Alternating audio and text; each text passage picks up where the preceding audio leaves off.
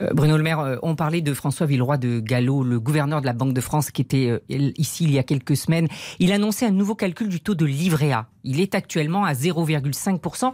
Est-ce qu'on peut espérer atteindre 1% On peut espérer une augmentation du taux du livret A au début du mois de février. Le gouverneur de la Banque de France me fera ses propositions la semaine prochaine. Je prendrai ma décision ensuite. Mais je vous confirme qu'il y aura une augmentation du taux de rémunération du livret A au 1er février. Mmh. Et je confirme qu'il y aura une augmentation encore plus importante du taux de rémunération du livret d'épargne populaire. J'insiste là-dessus parce que c'est un, instrument qui est trop souvent négligé. La rémunération est meilleure parce que le taux de rémunération du livret d'épargne populaire n'est indexé que sur l'inflation. Comme il y a de l'inflation, il y aura une augmentation encore plus importante du taux de rémunération du livret d'épargne populaire au 1er février.